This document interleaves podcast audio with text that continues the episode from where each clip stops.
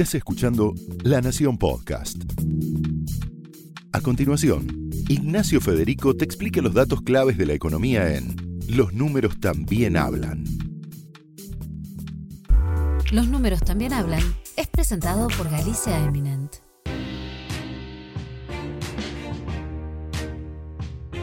Bienvenidos a una nueva edición de Los números también hablan, el podcast de economía y negocios de la Nación. Hoy vamos a hablar de un consumo muy importante para los argentinos. Es un bien durable, como lo llaman, al que muchas veces no es fácil acceder. Pero siempre despierta todo tipo de pasiones acá en la Argentina. Se trata nada más y nada menos que de el auto. Como muchas otras industrias, la automotriz, la de los autos, sufrió el golpe de la pandemia, el golpe de la cuarentena. Al no ser una actividad esencial, las fábricas debieron parar durante meses, hasta que luego fueron habilitadas para reiniciar la producción con estrictos protocolos como tantas otras actividades. La producción nacional, en octubre, que es el último dato disponible, registró una fabricación de 28.706 unidades, que significa un descenso del 10,7% con relación a septiembre, el último mes, el anterior, y una baja del 9,8% con relación a igual mes del año anterior, es decir, una baja interanual. Estos son datos de ADEFA, que es la asociación que nuclea a los fabricantes de la Argentina. Pero si tomamos el total del acumulado en los 10 meses que van del año, digamos entre enero y octubre, el último mes cerrado, esto da un total de 194.445 unidades. Se espera que el año cierre con una producción de algo más de 250.000 vehículos. Esto varía según el analista que lo diga, pero más o menos se espera que cierre con 250.000 eh, unidades fabricadas. Esto es un 20% menos que las 315.000 unidades de 2019. Sin embargo, las perspectivas mejoran un poco de cara a 2021 y también hay escenarios eh, probables, hay distintos escenarios, distintas evaluaciones, distintos cálculos, pero en algunos casos optimistas pues, se podría estar hablando de una fabricación de 350.000 unidades en 2021. Si nos metemos en las ventas de autos, esto de la fabricación, nos vamos acercando cada vez más a tu caso, a tu bolsillo. Si hablamos de ventas, entonces, en octubre, también último dato disponible, se patentaron 37.163 unidades. Para redondear, 37.000 unidades. Estos son cifras de ACARA, en este caso es la asociación que nuclea a los concesionarios de la Argentina.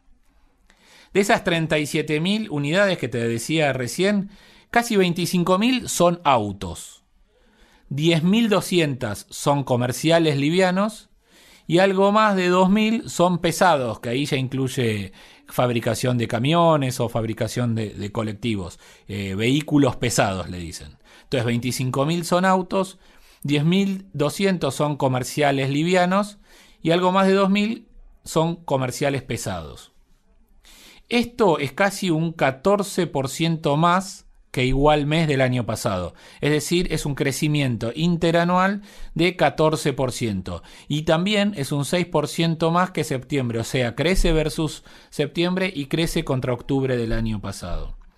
Y octubre tiene la particularidad de que es el segundo mes en el que hay un crecimiento interanual. El otro mes fue junio, pero con un menor porcentaje. Y en junio se da esa primera recuperación que te contamos, porque, al igual que las fábricas, los concesionarios también estuvieron cerrados, por no ser esenciales, y los registros del automotor, donde se hacen los trámites de compraventa, también estuvieron cerrados. Entonces en junio se da esa primera apertura, vuelven las fábricas, empiezan a volver los concesionarios, vuelven los registros y se da ese salto porque el mercado se empieza a mover. Pero con todo, con todo esto que te contamos en el acumulado del año, en ventas, sufre el impacto de la pandemia, sufre el impacto de la cuarentena y todavía en ese consolidado está en más de un 30% por debajo del año pasado, la caída es de 30% en el acumulado y suma en total en estos 10 meses 286.000 unidades. Algo más, para ser exactos, 286.695 patentamientos que ocurrieron en estos primeros 10 meses. En noviembre y diciembre, de todos modos, se esperan algunas bajas, sobre todo comparado contra octubre, porque son meses de baja estacionalidad. Es decir, que los compradores esperan a que termine el año para volver a comprar un auto y así tener un modelo más nuevo, en este caso de 2021. Pero históricamente, sobre todo diciembre, es un mes muy bajo de venta de autos comparado con el, con el resto del año, porque ya todos esperan a enero y tener un auto patentado en el año siguiente. Conclusión, este año espera cerrar en unas 320.000 unidades vendidas, algunos dicen 340.000 unidades vendidas, pero irá por ahí y te pasamos el dato. Los 0 kilómetros más vendidos hasta el momento en el acumulado enero-octubre es la Toyota Hilux, sí, una pickup, con 15.586 unidades. Le sigue el Chevrolet Onix con 14.212 y después le sigue un clásico que durante años fue el modelo más vendido, el Gold Trend de Volkswagen con 12.602 unidades. Pero bueno, cabe recordar, como te decía recién, que se espera que el año mejore con 320.000, 340.000 unidades vendidas para el año que viene. Y como te decíamos, este año tan particular que vivió el sector, la industria automotriz, en producción, en ventas, lo describe de esta manera Franco Roland, economista de ABCEB y especializado en la industria automotriz. Y él lo describe puntualmente como una doble Nelson de oferta y demanda. Lo escuchamos. Respecto a cómo fue el mercado de autos en 2020 y cómo impactó la pandemia, claramente fue un mercado que venía bastante afectado desde los años anteriores. La perspectiva para inicio de 2020 era que en el mejor de los casos se podía alcanzar un nivel de patentamiento similar al de 2019, que había sido en torno a 460.000 unidades y era el más bajo desde 2005 para acá. Bueno, después efectivamente vino la pandemia y tuvo dos impactos. Por el lado de la oferta te dejó sin autos para vender en las concesionarias porque tuviste muchas fábricas que no produjeron ni en Argentina ni en Brasil que básicamente son el origen del 90 al 95% de los vehículos que se venden acá, y además tuviste cerradas las concesionarias y los registros, por lo tanto durante casi dos meses no tuviste venta genuina. Eh, obviamente se desarrolló el canal online en el medio y demás, eh, pero el impacto en la oferta fue bastante grande. Y por el lado de la demanda, eh, básicamente generó una incertidumbre importante eh, respecto de los ingresos a futuro. Mucha gente no sabía si podía entrar en un plan de ahorro, si iba a poder seguir pagando cuotas eh, durante los próximos 84 meses sin saber si en 3 o 4 iba a mantener su trabajo. Así que fue como una doble Nelson, una especie de shock negativo de oferta y demanda que te llevó el mercado a un nivel de 330, 340 mil unidades como va a terminar cerrando este año, el nivel más bajo desde 2003-2004 hasta la fecha. ¿no? Como explicaba Franco Roland, como te contábamos, si bien 2020 es un año con caída de ventas, hay cierta sensación de que pudo ser peor. Y el repunte está explicado, sobre todo fundamentalmente, por el impacto de la brecha cambiaria, es decir, por la diferencia que existe entre la cotización del dólar oficial y la cotización del dólar paralelo, el blue, y esa diferencia llegó a estar en el orden del 130 o 150%. Esta situación convierte la compra de un bien durable como lo, como lo es el auto en una forma de dolarizarse sin comprar dólares. Y es sin duda una oportunidad de precio para aquel que ya tenía los dólares y los podía cambiar a través de las cotizaciones alternativas, las libres, que pueden ser el contado con liquidación o el MEP o incluso el Blue, que como siempre te decimos es ilegal, pero en ese cambio, en esa diferencia, podés hacer una diferencia porque el precio de los autos estaba nominado, digamos, a dólar oficial. Entonces, esa diferencia entre los dólares al que ya tenía dólares le permitía acceder a un auto que en dólares, justamente al de estar hoy al oficial, estaba en mínimos históricos en valores que hace años que no se veían. Y según un estudio de ABC, esta brecha cambiaria eh, continúa siendo este motor de vendas de ventas, perdón, especialmente desde mediados de septiembre también que hay un nuevo empujón. Pero bueno, con todo esto, toda esta explicación eh, de los precios, cómo aprovechar la brecha eh, cambiaria, cómo impactó puntualmente en la venta de autos, también nos lo explica Franco Roland de ABC. Con respecto a los precios, lo que se ve este año es una desaceleración importante respecto a los dos años previos. A ver, los precios de los autos eh, están bastante, bastante alineados al tipo de cambio y a los precios mayoristas, que en parte también depende del tipo de cambio. Y en 2018-2019, como tuviste muchos episodios evaluatorios, se concentraron todos los aumentos en esos dos años. A lo largo de 2020 tuviste como una depreciación del tipo de cambio, pero fue bastante en línea con la inflación. De hecho, fue un poquito por arriba eh, y los precios de los autos subieron más que la inflación, eso es cierto. Pero aún así no tuviste episodios de saltos, de picos mes a mes, sino un aumento constante en torno al 2,5 o 3% todos los meses, eh, en parte en línea como fue evolucionando la inflación. Lo que sí se ve es que como en este momento tenés algún faltante de stock en algunos modelos o regiones puntuales, podés tener algún sobreprecio en la venta final al público y es un escenario con mucha menos promociones y bonificaciones que de lo que tenías en 2018 y sobre todo en 2019 cuando las fábricas y las concesionarias necesitaban bajar el stock por tener una tasa de interés muy alta eh, y la necesidad de no tener capital inmovilizado. Esa situación de cambio, la tasa es bastante más baja, el producto está demandado y lo poco que tenés eh, lo querés rentabilizar. Entonces en ese sentido me parece a mí que, puede haber algún eh, margen de rentabilidad un poquito más alto de lo que tenías en, los años anteriores por tener eh, tal vez menos presión de, eh, por el lado de la demanda y una situación de caja un poco más holgada en, lo que es el, eslabón de comercialización. Y obviamente impactó mucho el tema de la brecha cambiaria, los autos obviamente se, se transan el tipo de cambio oficial y hubo gente que en el mejor momento eh, de la brecha cambiaria pudo aprovechar hasta un 100 o 150% de rendimiento del dólar billete, haciendo que el precio en dólares de los autos sea el más bajo, te diría, de las últimas dos décadas. Así que el que lo pudo aprovechar en, episodios de estrés de brecha, claramente hizo un negocio fenomenal. Y justamente por esta oportunidad que generó la brecha que te contábamos, que contaba Franco, es que algunos meses generó esos problemas de stock que escuchábamos recién. Y esto impulsó entonces también la venta de autos usados, porque hasta acá te veníamos hablando de autos cero kilómetro. Por eso, en octubre, también último mes cerrado, se comercializaron 153.985 vehículos usados.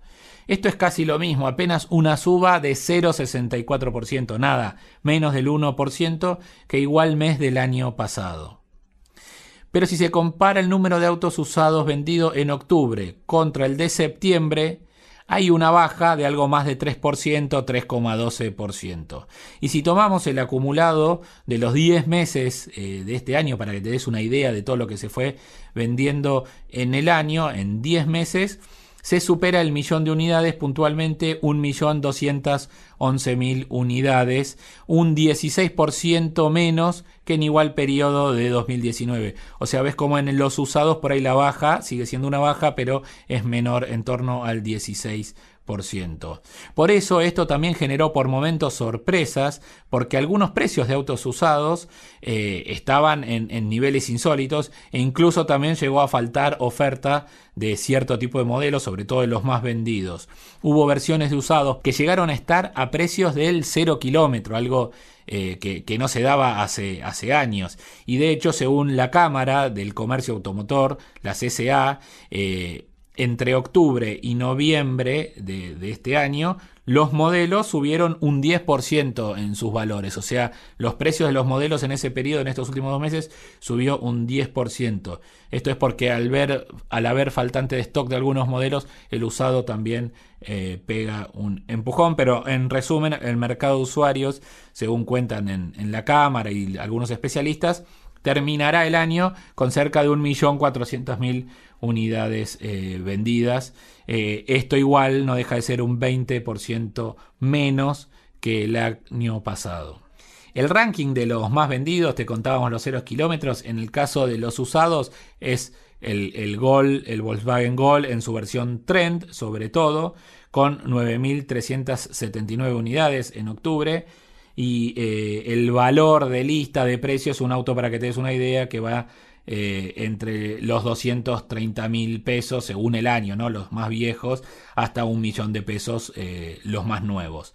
Le siguen el Chevrolet Corsa y el Chevrolet Classic con 5.625 unidades y valores de 230.000 a 490.000 según año y modelo. Otra vez, esto es se dejó de fabricar, entonces no llega hasta modelos más recientes, por eso frena eh, cerca de los 500 mil pesos. Y le sigue el Renault Clio con 3.979 unidades. Eh, estos son tres eh, modelos del segmento B que se considera en el mercado automotor de los pequeños, digamos. Pero bueno, esto fue un análisis de más de lo que fue el año, pero ¿qué va a pasar el año que viene? Eh, ¿Qué se espera con la venta de autos, con la producción de autos? Nos lo explica nuevamente el especialista de ABCEB, Franco Roland. Y para el año que viene nosotros esperamos una recuperación bastante fuerte entre las ventas, la producción y las exportaciones, eh, en torno al 30-40% en casi todas las variables. Básicamente porque vas a tener tres meses más de venta en relación a lo que fue este año. Recordad que desde mediados de marzo hasta mediados de mayo la venta estuvo totalmente paralizada eh, incluso en Brasil también. Y recién a partir de mayo-junio, con menos aforo en los locales comerciales y bastante reticencia por parte de los consumidores de ir hacia los locales, tuviste algún dinamismo más. Entonces 2021 va a ser en ese sentido un año parecido a 2020, pero sin ningún tipo de limitación. Y eso te eh, genera una, te explica un crecimiento en torno al 30%. Y además de eso vas a tener una recuperación económica que en realidad no es una recuperación per se, sino es parte de eh, recuperar lo perdido durante el año pasado que también te va a, a un poco más. Entonces, dependiendo de si esa recuperación sea 4, 5, 6 puntos el año que viene, vas a tener un crecimiento en el mercado del 30, 40 o incluso hasta capaz del 50. Eh, si la tasa se mantiene en niveles bajos, todavía tenés cierto nivel de brecha cambiaria que aliente las operaciones eh, y tenés consumidores eh, más dispuestos a, tomar crédito para comprar bienes durables o bien a gastar eh, dólar billete para, para comprar bienes durables. Hasta acá una descripción del mercado, de las ventas, de la producción, pero de a poco nos vamos metiendo cada vez más en el consumo personal, en el bolsillo de los argentinos. ¿Cómo compran los argentinos sus autos cero kilómetros? ¿Qué opciones hay en el mercado?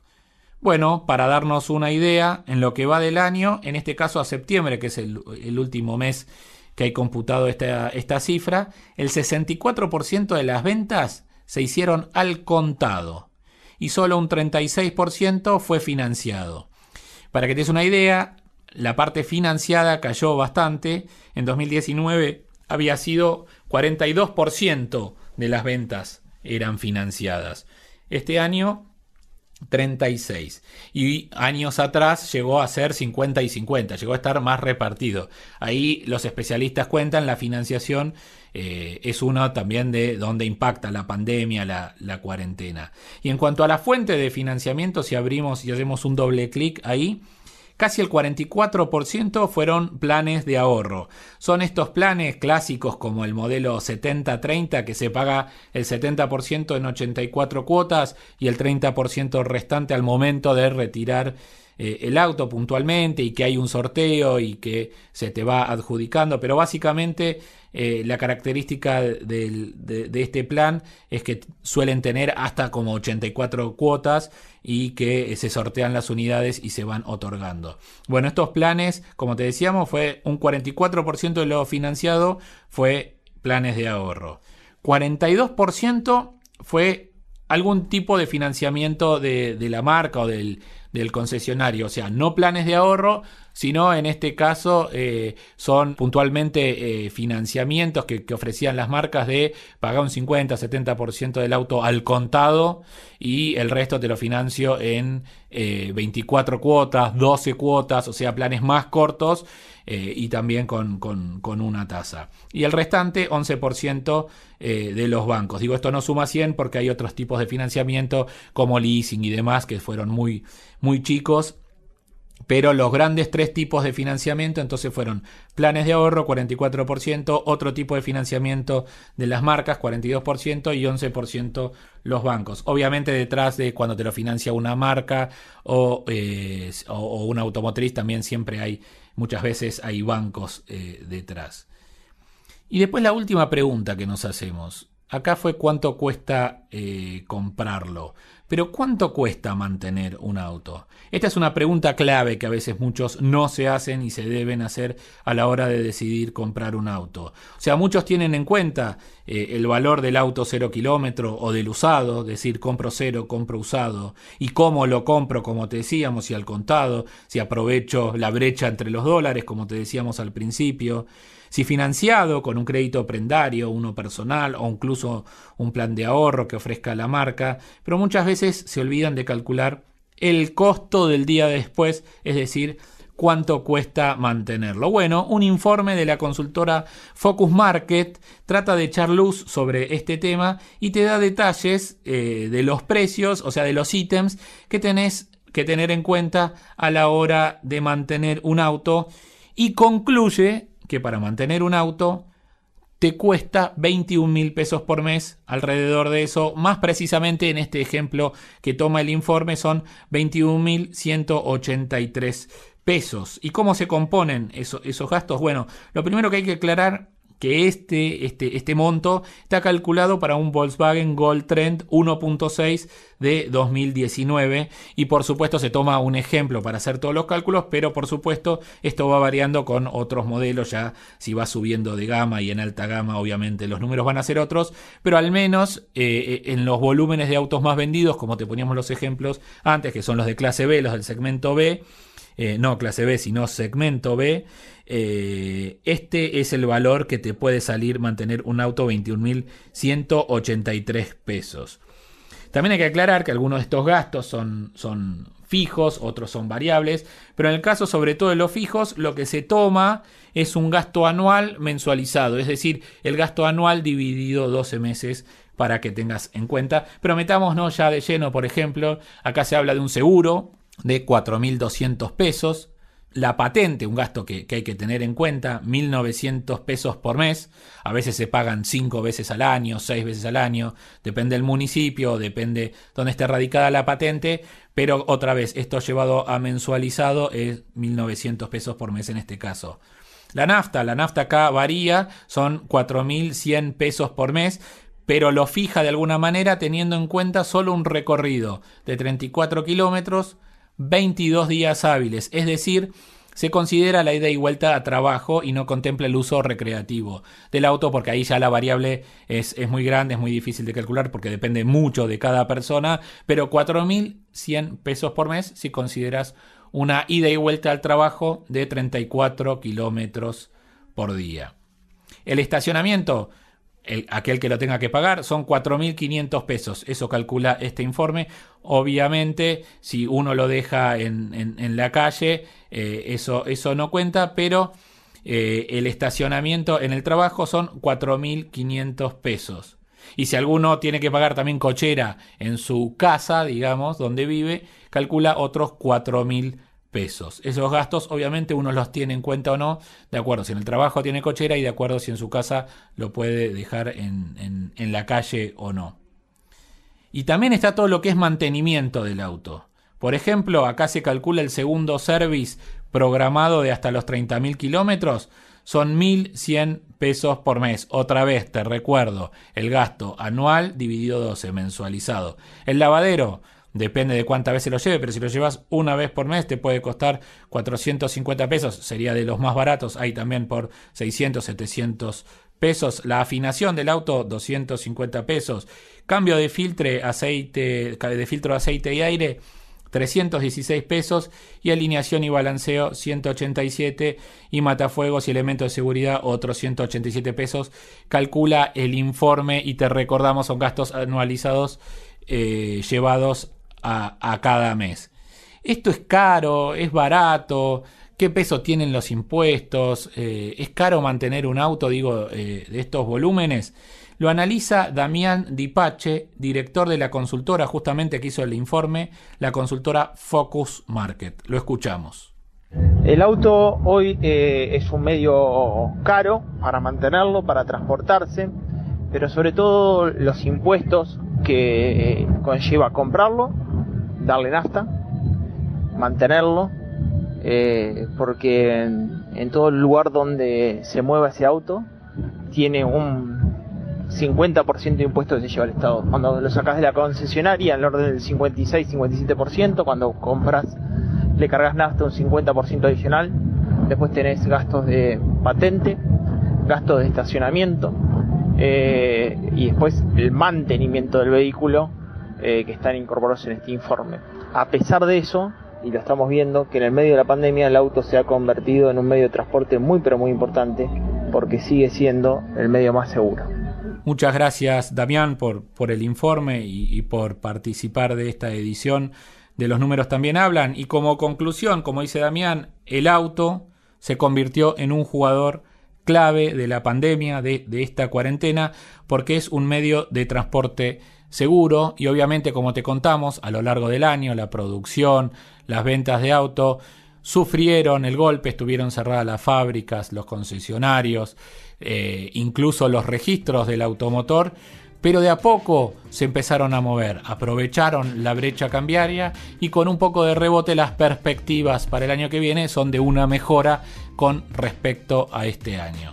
Y a vos, gracias por estar hoy en una nueva edición de los números también hablan y te esperamos en el próximo capítulo. Muchas gracias por estar hoy acá.